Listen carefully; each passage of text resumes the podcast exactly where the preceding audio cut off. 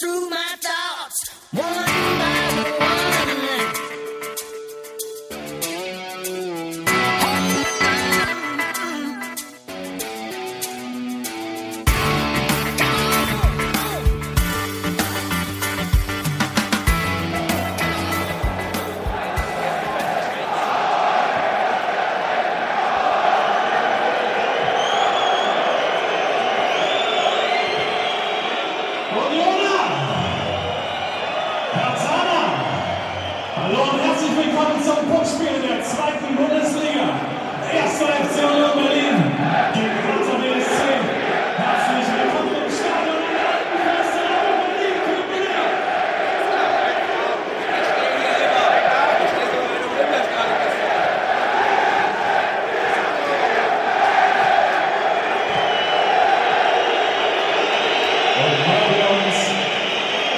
Freuen, wenn wir einen gut gefüllten Gästeblock haben, herzlich willkommen unseren Nächsten von Hertha BSC hier am Köppel.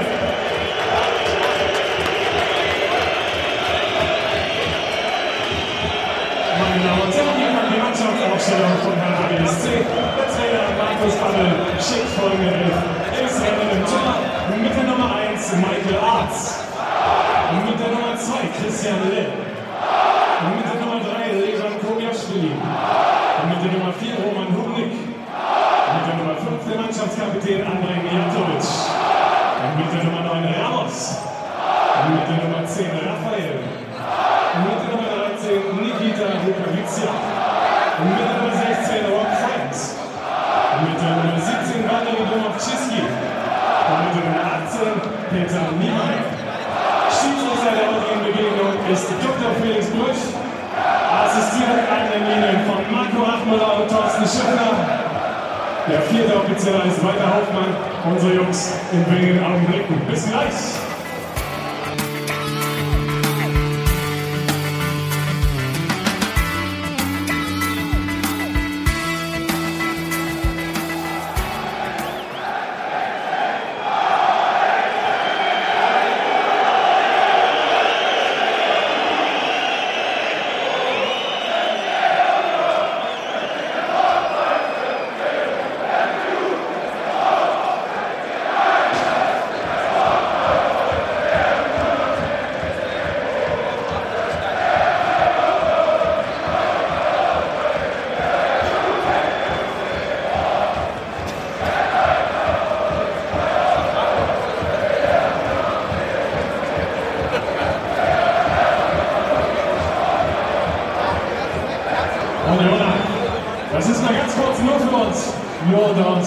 17.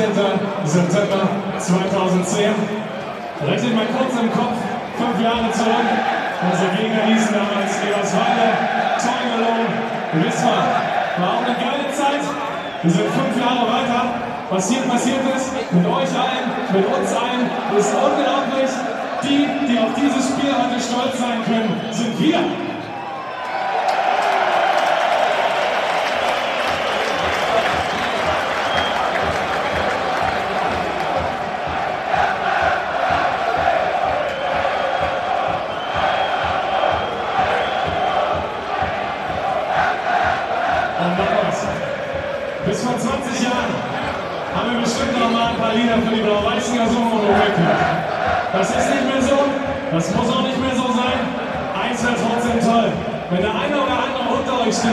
Der heute was Blaues anhat. Seid nett zu ihm, seid gute Gastgeber. Falls ihr Blau-Weiße seid, seid gute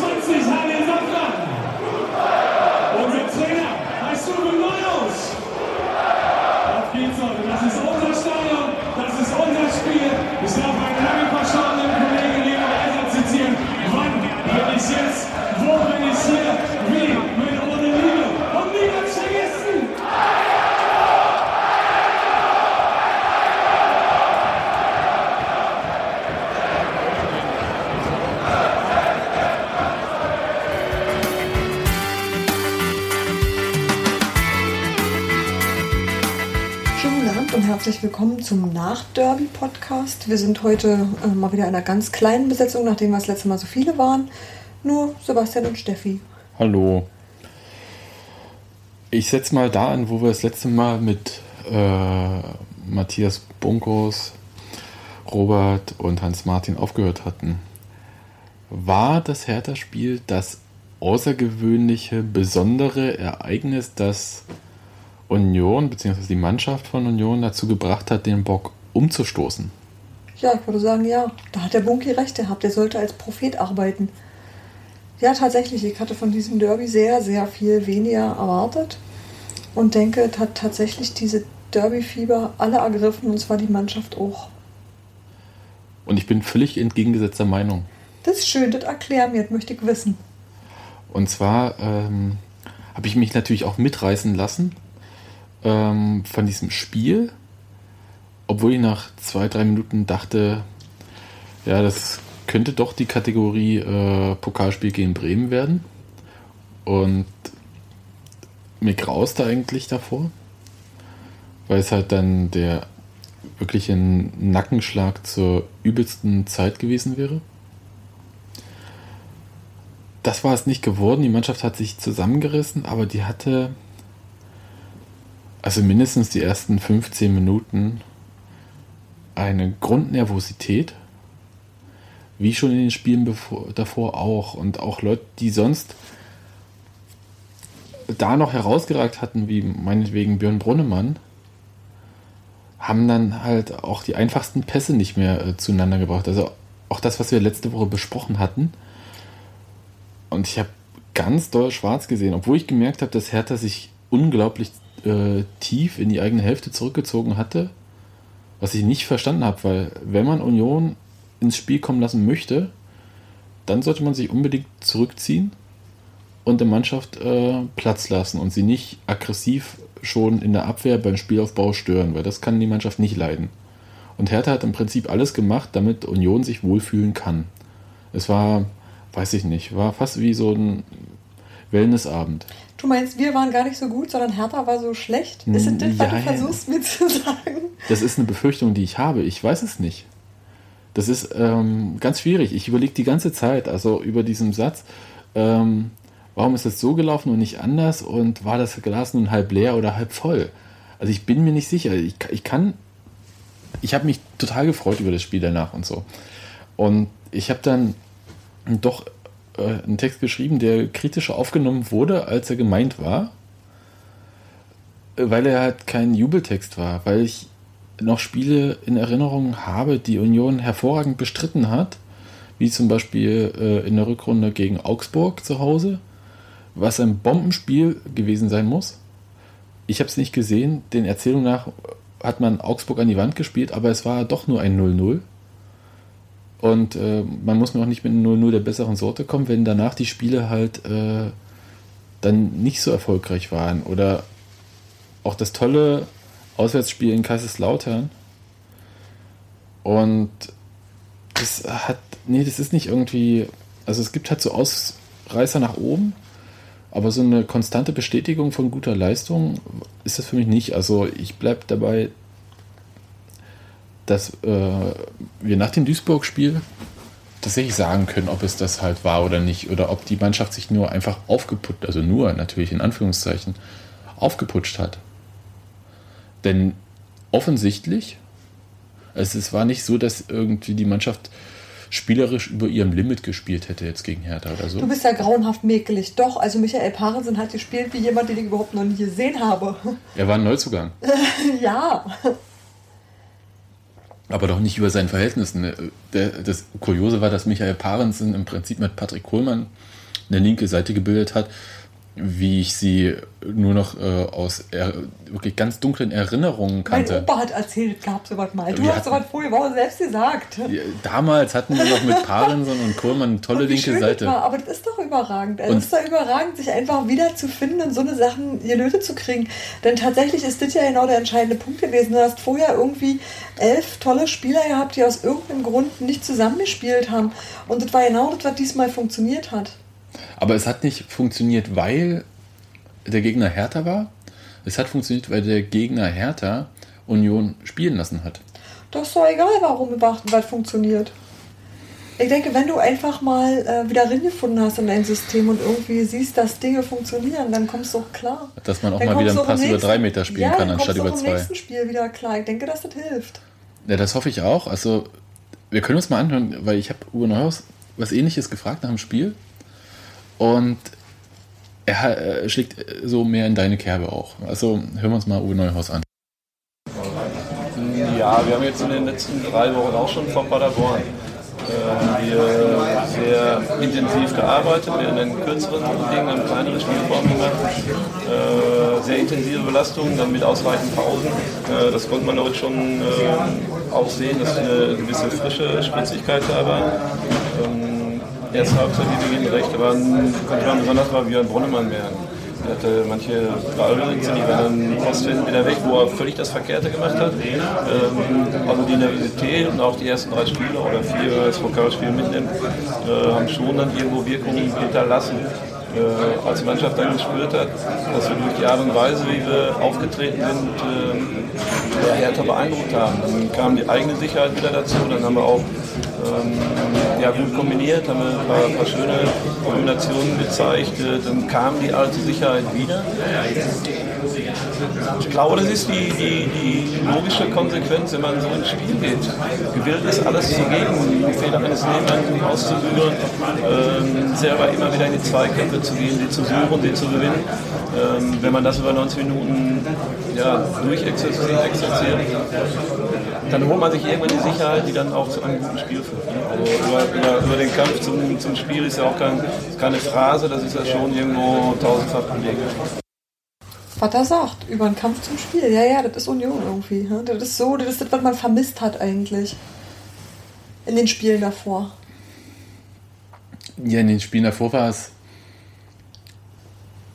so ein Zwischending, dass man gedacht hat, sag mal, sind die total müde? Also können sie nicht, weil sie einfach fertig sind? Oder sind sie einfach ähm, gedanklich so träge?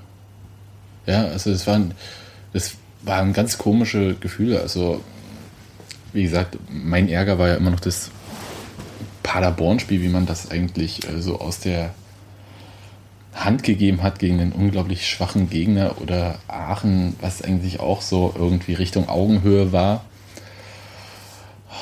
Ja, ja und dann sieht man halt, und wahrscheinlich kann ich mich deswegen über dieses Hertha-Spiel gar nicht so dermaßen abfreuen, Wenn weil, man Hertha einen Punkt abtrotzt und in Paderborn drei liegen lässt.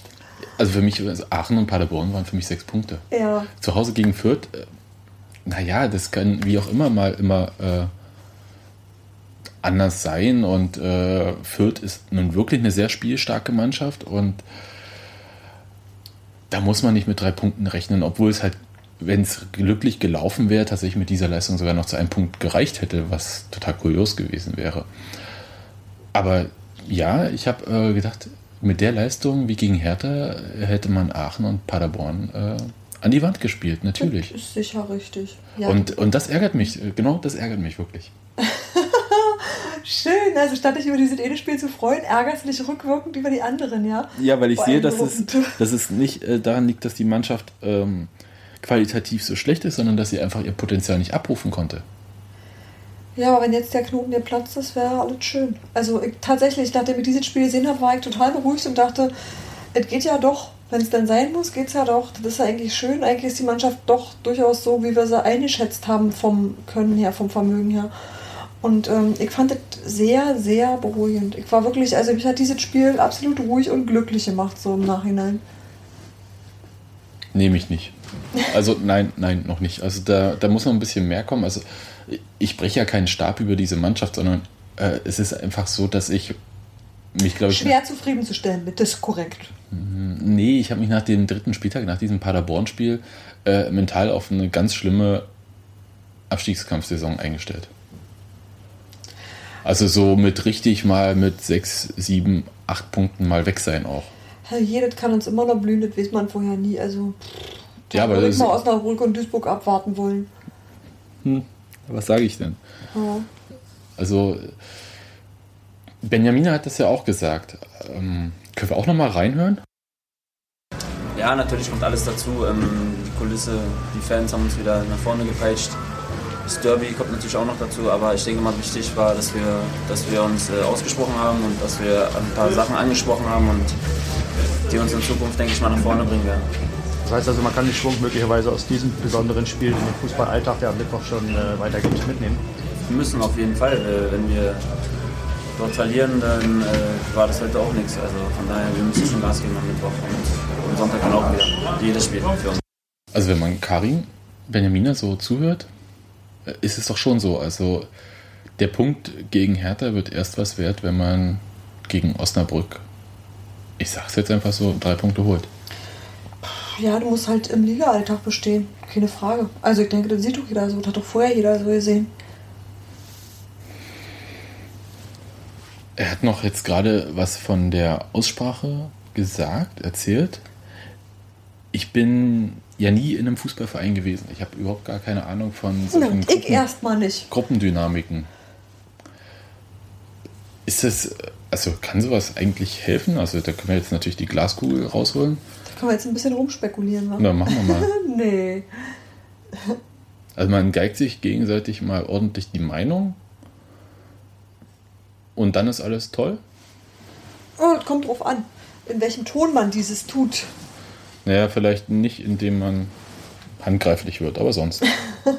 Alles Auto außer aufs Maul ist erlaubt. Ja, na klar. Sicherlich, aber ich denke nicht, dass das das Problem gewesen sein wird. Also kann ich mir nicht vorstellen. Also sicherlich klar, dass man, dass man analysiert und guckt, wer wo welche Fehler macht und wer was wie wo verbessern kann. Aber ähm, ansonsten denke ich nicht, dass eine Aussprache jetzt das ist, was dich unbedingt Aber wenn- verbessert. Aber wenn man denkt, dass halt ein bestimmter Mitspieler auf der Position nicht das leistet, was er woanders zu leisten imstande ist und trotzdem immer dort aufgestellt wird, führt das doch schon zu Unzufriedenheit. Ich meine, es sind halt zehn Leute, zehn Feldspieler. Und ich, ich stelle mir zum Beispiel vor, ich könnte jetzt Namen nennen, weil das war jetzt auch äh, gegen Hertha ja offensichtlich, wie Ahmed Madouni ähm, Christoph Menz in der ersten Halbzeit sehr hart äh, über die Mittellinie quasi gestoßen hat, damit er sich äh, in das Angriffsspiel mit einschaltet.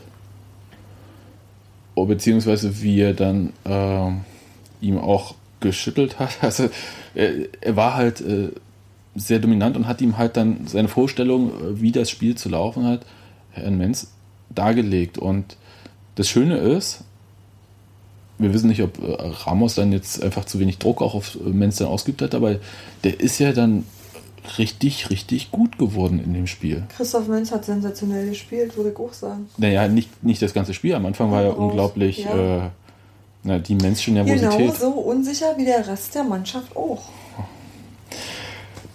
Ich werde einfach wahrscheinlich nie wieder mit ihm. Ich werde ihn immer, äh, glaube ich, kritisieren für seine Nervosität. Aber ich war, also für mich war dieser Ausdruck von Selbstbewusstsein, äh, dass Menz bekommen hat, der Schuss in der Nachspielzeit, wo der. Wann hat Christoph Menz mal einen Distanzschuss? Einen Distanzschuss einfach mal so aufs Tor abgegeben? Kann mich nicht erinnern. Und ich meine, der wäre beinahe reingegangen. Ich versuche mich zu erinnern, nee, ich weiß es nicht. Ich weiß es tatsächlich nicht, weil ich dafür ähm, auch nicht, also ich lese nie Statistiken und ich bin auch generell eher unachtsam. Aber ähm, man hat einfach gesehen, dass er sich deutlich gesteigert hat und dass der super zurechtgekommen ist. Also der hat wirklich richtig, richtig gut gespielt. Fand ich toll. Und jetzt zu unserem Neuzugang. Michael Parsen? Michael Parensen. Suchen Sie etwas Leuchtendes beim Training von Union. Es ist Michael Parensen. Abgefahren, oder? Der grinst doch nur noch die ganze Zeit. Ne? Ja, ich war sehr, sehr beeindruckt. Und ich dachte, also ich habe mir ein bisschen Sorgen gemacht, gebe ich ehrlich zu, weil ich immer dachte, das kann ja nicht durchhalten, das kann niemand durchhalten. Also der war echt wie der Duracell-Häschen. Ich dachte, der ist überall und zwar gleichzeitig. Das geht gar nicht. Also es war auch ein Wechsel, der wirklich äh, einfach der Erschöpfung ähm, geschuldet war am Schluss. Was äh, von Matuschka auch behauptet wurde. Und was ich mir auch vorstellen kann, äh, wenn ich nochmal mir vergegenwärtige, welche Wege Matuschka gelaufen ist. Ja. Aber Parensen, Kohlmann, ähm, dieses Duo auf der linken Seite hat doch. Traumhaft. Entschuldigung. Unterbrechen Sie mich ruhig weiter. Ach komm, der Bunky ist nie da. Ich versuche mal schnell zu reden, wenn ich noch was sagen darf. Na, Ich habe das Gefühl gehabt, dass das nicht einfach nur eine tolle linke Seite war, sondern dass zum Beispiel äh, Don Jairo Mosquera es sehr geholfen hat, dass über links plötzlich offensive Impulse kamen und äh, Mosquera hat sich auch über links äh, viel eingeschaltet. Und er hat ja wirklich viele Aktionen auch gehabt. Also Aktionen, die was eingeleitet haben, äh, wie gesagt, den nicht gegebenen Elfer, das Ding, wo er halt Kobiaschwili auf der Linie angeschossen hat, aber da muss er auch mal unglaublich schnell reagieren und schießt einfach drauf. Da war auch nicht viel Platz, irgendwie ins Tor zu schießen. Nee. Also der hatte ja wirklich sehr gute Aktionen und der Trainer hat ja danach auch gesagt, dass das gut war und das Einzige, was Mosquera fehlt, sei halt, dass er sich mal mit einem Tor belohnt. Ja, aber das war tatsächlich irgendwie bei dem Spiel ähm, nicht so nicht so diese Nervosität, wo man dann vor dem leeren Tor steht und nicht weiß, wohin mit sich, sondern der war auch konzentriert und der war auch gut dabei. Also ähm, der hat mir sehr viel besser gefallen als in, in vielen Spielen davor, aber er hat einfach auch mehr ähm, Er hat auch äh, Herrn Lell, glaube ich, einmal über die Klinge springen lassen. Nee, wen hat er über die Klinge? Wer war, war? Er hat einen Hertha-Spieler äh, in die Bande gejagt, das habe ich gesehen. Er wurde von Lell dafür angeschnauzt. das Nee, nee, er wurde von Lell dafür angeschnauzt. Ja? Aber ich weiß nicht, wen er über die Klinge hat springen lassen. Aber das war für mich ein Zeichen, wo ich dachte, ach, unser Supertechniker setzt die, und äh, notfalls auch mal handgreiflich. Ist gut. ja, äh, holt das Handwerkszeug raus. Ja. Das war äh, beeindruckend. Und eine Zahl, die wirklich, da hat man gedacht, okay, das ist überhaupt nicht mehr Union. Seit langem 30 geschlagene Flanken. Okay, es kam natürlich nicht jeder an, also es gab natürlich auch äh, solche Flanken, die halt im Seitenaus auf der anderen Seite gelandet sind oder so. Aber überhaupt der Versuch, Flanken zu schlagen, war ja mal wieder was. Und du machst dir tatsächlich immer noch Sorgen? Du willst nicht das von vorhin irgendwie einschränken, zurücknehmen oder irgendwie anders betrachten? Also, Nein, nein, ich brauche die Bestätigung. Achso, okay, ja. Na, ja, das ist was anderes. Nee, dass diese Mannschaft im Einzelnen, also dass die einzelnen Spieler alle was können, ist ja absolut unstrittig. Ja, müssen wir uns jetzt wieder darüber unterhalten, ob Santi Kolk nur hübsch aussehen kann? Nicht mehr, oder? Kann ich jetzt einfach recht haben? Also kann ich einfach ähm, Womit? mit dem, was ich vorige Woche gesagt habe, dass er eine echte Bereicherung ist?